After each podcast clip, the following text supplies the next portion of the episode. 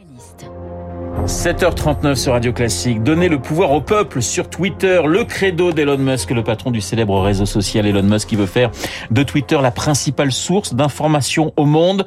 Twitter après Tesla, SpaceX ou encore euh, Starlink ou Neuralink. Bonjour Olivier Lascar. Bonjour. Rédacteur en chef du, euh, rédacteur en chef du numérique, hein, du côté de Science et Avenir. Enquête sur Elon Musk, l'homme qui défie la science. C'est le titre hein, de votre livre, euh, Paris, aux éditions Alizio Science. Avant de parler de, de Musk et de de ses ambitions. Un mot sur euh, Twitter. Pourquoi ce réseau est devenu l'un, l'une des plus grandes sphères d'influence dans le monde? Oui, c'est un réseau qui a été créé en 2006 euh, et effectivement aujourd'hui c'est le réseau social de prédilection des influenceurs au sens large du terme, c'est-à-dire le personnel politique, euh, les entreprises, les personnalités célèbres, hein, les acteurs, les actrices, les sportifs, etc. Je crois que c'est l'exercice un petit peu d'assaise du média qui veut ça. Il faut concentrer le message. Hein. Euh, historiquement, c'était euh, autour de 100 caractères. On est passé maintenant à 240 caractères.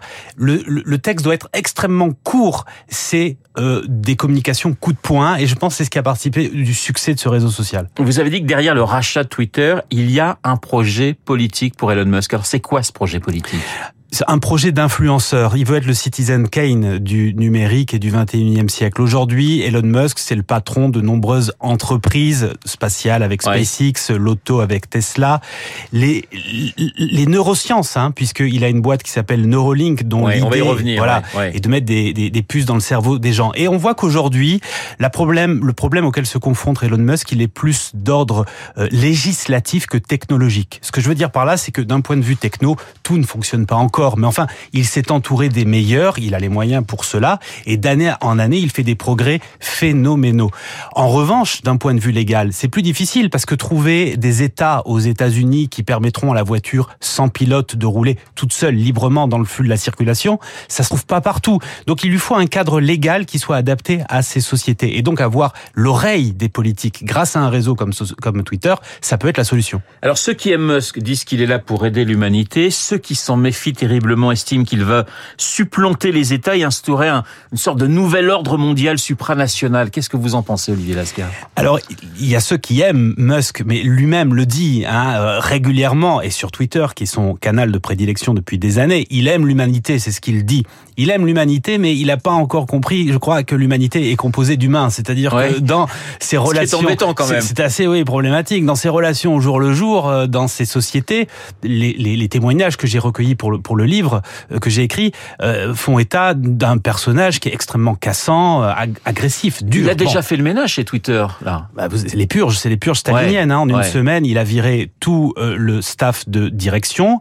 Il est en train de placer son cercle immédiat de Tesla, de toute évidence. Il faut pas oublier que Musk, c'est un homme du numérique. On l'associe à des, des, entreprises lourdes comme le spatial et, et l'auto, mais Tesla, finalement, c'est un ordinateur sur roue. C'est-à-dire que c'est la donnée qui fait la plus-value. Donc il vient du code, il vient du numérique et il est entouré de spécialistes de l'informatique, quoi, pour parler simple. Donc avec Tesla, il place ses billes au sein de Twitter et euh, on voit en une semaine, il est déjà en train de colorer Twitter à sa propre physionomie. Il vous fascine ou il vous fait peur c'est un fric. Parce que vous l'avez, voilà, vous, vous, connaissez un petit peu. Vous avez étudié de près le, le cas Musk. Hein, je rappelle euh, le titre de votre livre, Enquête sur Elon Musk, l'homme qui défie la science. Donc, il faut en avoir peur. Oui, il faut. Alors, en tout cas, il faut le prendre au sérieux. Le problème avec Musk, c'est que ça fait 20 ans qu'il a surgi dans la sphère industrielo-médiatique.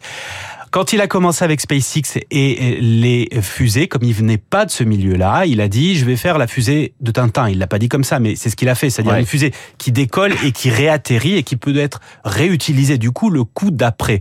Les grands du secteur ont haussé les épaules, ont rigolé, ne l'ont pas pris au sérieux. Et grâce à cela, bah, c'est le lièvre et la tortue, mais avec une tortue qui va très très vite. Il a pu euh, avancer à marche forcée et aujourd'hui, il leur euh, taille des croupières dans l'industrie du spatial. Donc aujourd'hui, 20 ans après, il faut, il ne faut pas à nouveau le mépriser et le prendre de haut. Il faut au contraire le prendre extrêmement au sérieux parce que du monopole, il est en train d'en créer. La science sans barrière, il y a par exemple, et vous, vous en parliez, ces puces qu'il voudrait installer dans, dans nos cerveaux. Alors il peut y avoir un côté très positif pour certaines personnes, sauf que ça fait vraiment, pardonnez-moi l'expression, mais flipper ce genre de choses. Euh, oui, c'est terrorisant. Alors première chose, comme vous l'avez dit, ça existe déjà d'un certain point de vue. On peut implanter des électrodes qui envoient de l'électricité dans les cerveaux de personnes atteintes de maladies neurologiques. Par exemple, Parkinson. Parkinson sont des mouvements erratiques des membres qui viennent du fait que le cerveau génère des ondes électriques qui ne devraient pas être là. Et donc avec des implants, des électrodes qui vont envoyer des euh, ondes qui vont annuler les ondes mauvaises mais euh, naturellement générées, eh ben les mouvements des bras saccadés vont disparaître. Donc ça on le fait déjà, mais on le fait chez des personnes souffrantes. Ce que veut Musk, c'est miniaturiser ces dispositifs pour équiper plus facilement ces personnes-là, mais aussi équiper des personnes saines qui pourraient demain, grâce à ces puces, communiquer avec des machines, avec des ordinateurs, jouer aux jeux vidéo par la pensée. C'est ce qu'il dit. Hein. Voir les ultraviolets, voir les infrarouges, télécharger ça mémoire.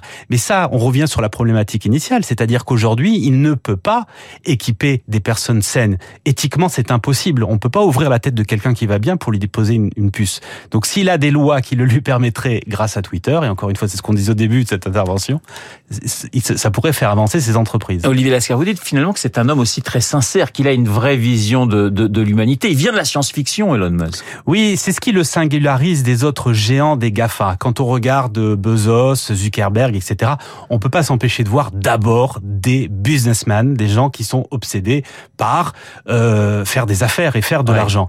Musk, il est comme ça aussi, c'est loin d'être un agneau. Mais il y a derrière ça une pulsion qui consiste à vouloir réaliser euh, l'imaginaire de science-fiction qu'il a nourri quand il était enfant. C'est vraiment un lecteur de science-fiction, un érudit de la science-fiction. Il jette des références à la science-fiction dans tout ce qu'il fait.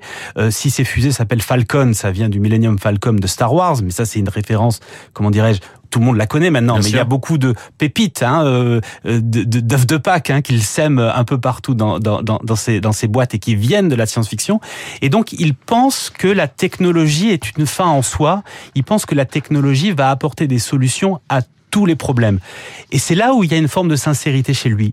Est-ce que cette croyance, elle est justifiée? Est-ce que nous, collectivement, il faut qu'on l'épouse? C'est ça qui est questionnable. Parce que la technologie, euh, c'est pas forcément une fin en soi. Un marteau, c'est un objet de technologie qui permet d'accrocher un beau tableau au mur, qui permet aussi de taper sur la tête de son voisin. La dernière question, il nous reste malheureusement que quelques secondes, c'est on doit arriver à contrôler un Elon Musk et, d'autres Elon Musk en puissance. En tout cas, il faut le contrôler parce que regardez, pour le spatial, il a une entreprise qui est complètement verticale. Il fait des fusées.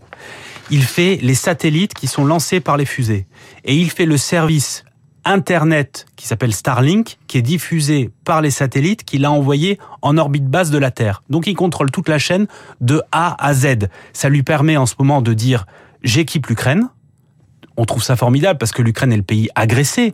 Musk aurait pu décider d'équiper les méchants. Et comment l'en empêcher? Aujourd'hui, on n'a pas le dispositif pour le faire parce qu'on l'a laissé prospérer, on n'a pas fait attention à lui. Aujourd'hui, il faut faire attention à lui.